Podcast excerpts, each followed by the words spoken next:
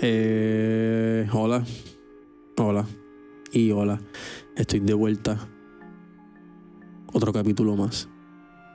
Otro día más en este bello paraíso.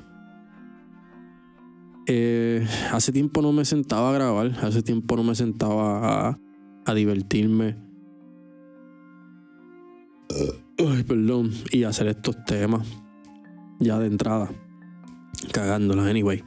Y he estado un poquito aguantado, mano. He estado con un poquito de ansiedad, estrés. No he estado presente, puedo decir. O sea, no, no he estado ahí como para yo decir, puñeta, quiero hacer esto, va, va, va, vamos a luchar por esto. No sé por qué puñeta, pero ajá, no he estado presente. Y nada, he tenido una semana bastante productiva. He tenido una semana de mucho ajetreo, de muchas fotos, eh, colaborando con el corillo de Schmad Hit y haciendo. haciendo cosas personales. Volviendo a retomar ese, ese, ese don, ese deseo de, de la fotografía, de, de expresar. Y nada, también he estado buscando trabajo. Hay que moverse también. Que buscar ese sueño. Que buscarse el pan, el dinero. El camino de la libertad financiera. ese es el sueño, ese es el sueño, pero vamos, vamos tras ese objetivo. Que hay que ser bien, bien franco. Vamos, vamos tras ese objetivo. Hoy tengo un tema que realmente son los temas que a mí me gustan tocarlo y hablar porque cuando hablamos de estos temas, pues parecemos raritos o maybe eh, está, está, loquito. Pero yo creo que ahí es donde está la, la, belleza de uno, cuando uno se expande esa mente y comienza a, a excavar otros temas que no son más de los mismos. Mira, tuviste a Noel con aquel cabrón. Mira el tanque que se compró. Gacho, está bien lo. Cabrones. Anyway. Cuando hablamos de teletransportación, lo primero que te puede pensar, lo primero que vas a pensar es en Goku haciendo y tú esa pendejada o simplemente vas a pensar que esto es imposible. Por otra parte, la, teletra eh, la teletransportación ha sido pieza clave en los viajes hacia Martes. Me siento así como, como un gurú de estos temas. Vamos a seguir leyendo si hablamos de la teletransportación que tú pensarías, de una, de una. En verdad yo puedo pensar así como que en Goku o maybe en, en un objeto que, que sé yo, te mete para un lado y te saca para otro, pero así se acierta así saber como que, ¿cómo es esto? Pero vamos a la matriz de este tema. Y cómo es que se descubre todo esto de la teletransportación y de los viajes hacia Marte. El 16 de enero del 1901, en el observatorio de Harvard, reportó un destello por más de 30 minutos a Tierra. Y desde ese entonces comenzaron las investigaciones. Bro, 1901. Estamos en el 2022. Nunca he escuchado este tema en la televisor, nunca he escuchado este tema en ningún lado. Y no voy a hablarte como que sí, esto es verdadero porque es verdadero, sino eh, todo un tema que estamos entrando si es, si es verdad o si es ciencia ficción. Entonces, aquí van a entrar unos personajes súper cabrones. Este, ya de entrada tenemos al papajupa de la luz, que es Nicolás Tesla. Y él fue parte de este invento. Y también había dicho que ese destello que se vio en Marte eran señales de seres inteligentes. Like, con esa tranquilidad, yo, mi pana, ah, se vio algo en la, en la luna. Lo más seguro somos nosotros mismos. Yo, what the fuck. 1901, donde no existía celulares, internet, cámaras así bien cabronas para ver lo que está pasando en ese preciso momento. O sea, es un. Existían eh, telescopios que ven a distancia pero tengo entendido que, eso, que esos telescopios de los observatorios es que emiten una señal y se tardan. Es como la velocidad de obturación, se tardan en, que cierre esa ventana y me fui un viaje de fotografía, pero pues Y pues, ah, eso. Es que soy fotógrafo y no, no, no puedo pensar como que, damn. Y tú piensas que son seres inteligentes, maybe somos nosotros mismos, maybe son marcianos whatever. Entonces, eh, también Nicolás Tesla, con sus investigaciones, pues, fue uno de los fundadores de poder viajar en el tiempo o viajar en el espacio. Y todo esto parece ciencia ficción, mano. Pero podemos usar la razón un poquito. Yo por lo menos puedo decirle en la, en la parte, sí, estoy, estoy moviendo la página. Pero yo puedo decir que en la, en la parte mía racional, lo digo, como que yo nunca he escuchado estos temas. Y sí, tú, tú los ves en películas, los ves en televisor, los ves en muñequitos, los ves en todos lados. Pero ¿por, ¿por qué no se ha hablado de estos temas? ¿Sabes? ¿Por qué no sabemos de estos temas?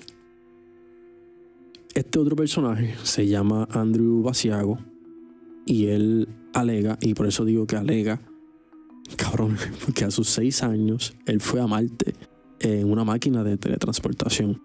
Y entonces, déjame hablar aquí algo. Fue a sus seis años.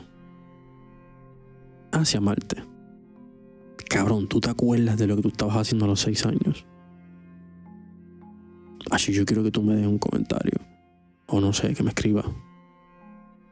Loco, yo no me acuerdo de mis seis años. Sí, me acuerdo maybe de estar jugando y jodiendo.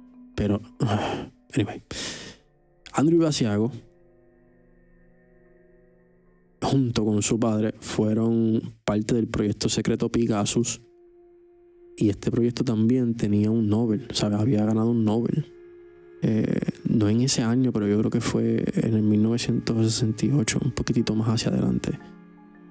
Ganó un Nobel y te, pone, te pone a pensar un poquito como que, pues, lo más seguro es esto es de verdad. Pero pues, volvemos a lo mismo, no, no sabemos si, si es verdad. Pues este pana alega que cuando fueron a Marte había una civilización en dicho planeta de Marte. También alega que había unos edificios y unas cuevas. So que esas cuevas, esos edificios y las cuevas pues estaban subterráneos. Obviamente son cuevas, son subterráneos. Eh, pero los edificios estaban allá abajo. Y hay fotos. Yo me las pongo por aquí. O algo. O las buscan. Están en History Channel. San Vago. Y también este pan alega que cuando fue allá, pues el planeta era rojo y que el cielo tenía un tono azul pálido, así como el de nosotros. Dice que se encontró con otros panas igual que nosotros, como seres humanos. Sobre esas cosas como que te, te ponen a pensar un poquito. Eso es que se alega, no es que esto es verídico o si se probó a ciencia cierta. Ah, qué interesante. Él también alega que él llegó a hablar con marciano, que aquí es el tema, por eso es que estoy como que aguantándome, porque aquí es donde él alega que habló con marciano. Y bueno, ¿cómo tú te vas a comunicar con él? A menos que ellos tengan algo algún tipo de frecuencia para comunicarse con uno, que eso sí lo puedo creer. Yo creo mucho en la frecuencia y todo eso, pero no voy a entrar en ese tema de mí. Pero se lo dejé aquí, mano, hasta hasta hasta este poquito. Porque me gustaría entrar más a fondo, pero es largo con cojones. Y sí, podemos estar hablando aquí un ratito de, de este tema porque también hay otras cosas que se enseñan como eh, personas, eh, también hay unos robots que fueron y esos robots de momento, mira, vamos a hablar claro, estos robots están, ya, están allá, en Marte, pero las señales se tardan en llegar a Puerto Rico, a Puerto Rico, al planeta. Se tardan tres, una semana, un mes, todo depende. Y en ese, en esos laxo de tiempo, pues se ven como que gente tocándolo, eh, poniéndolo a cargar, limpiando los equipos. O sea, son dos robots que están allá, un helicóptero y un carrito.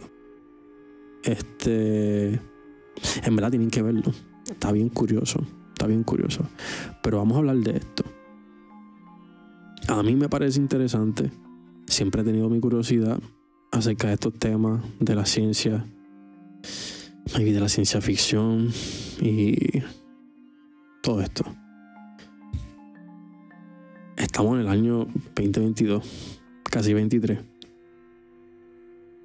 Y yo me atrevo a apostar que hay personas que todavía piensan que somos los únicos en este universo vasto.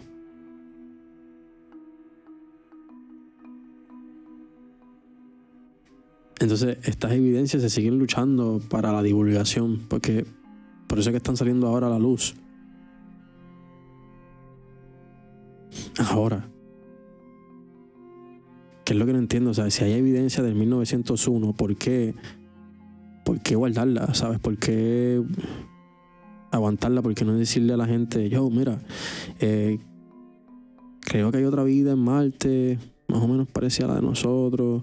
Aquí son, em, somos nosotros mismos que fuimos mucho antes de todo esto, haciéndolo el pensamiento racional, ¿sabes? No pensando como papagayo, sino, cabrones, maybe hay gente allá desde hace tiempo. Nosotros apenas llevamos viviendo, ¿cuántos? 60, 70 años, 80 años, 20 años. Maybe hay otra civilización allá en, en Marte. Con el mismo pensamiento, maybe más superior que nosotros, porque obvio no tienen la tecnología que tenemos. Me fui bien deep. Super deep. Like, yo monté unos marcianos allá hasta tocando bandas, cabrones. Es lo loco. Y eso que dejé de fumar, cabrones. Pero esto es para que ustedes vean. Eh, bro, imagina Star Wars. Imagina Star Trek. El mismo Goku eh, cuando se teletransportan bien cabrón por un lado o hacen ese viaje, ¿cómo se le llama? El supersónico, no sé cómo se llama ese viaje. Básicamente lo mismo. Y también hay muñequitos que hablan de estos temas, de la, de la teletransportación, que es bien fucking curioso.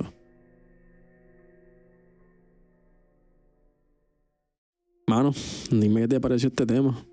Dime si quieres seguir escuchando estos temas así random y locos. Hago para divertirme y para. para seguir explorando que hay en el planeta, mano. En el planeta no, en el, universo. Porque en el planeta lo que vamos a encontrar son más seres humanos. O maybe cosas locas que el mismo humano ha creado. Me encuentran en las redes sociales como Ryan Ramírez. Facebook, Brian Mercado Ramírez. Este, mano, entren a Stitcher y qué sé yo, denle un o comenten, denle cinco estrellas. Y nada, para ver si esta comunidad crece y seguimos vacilando.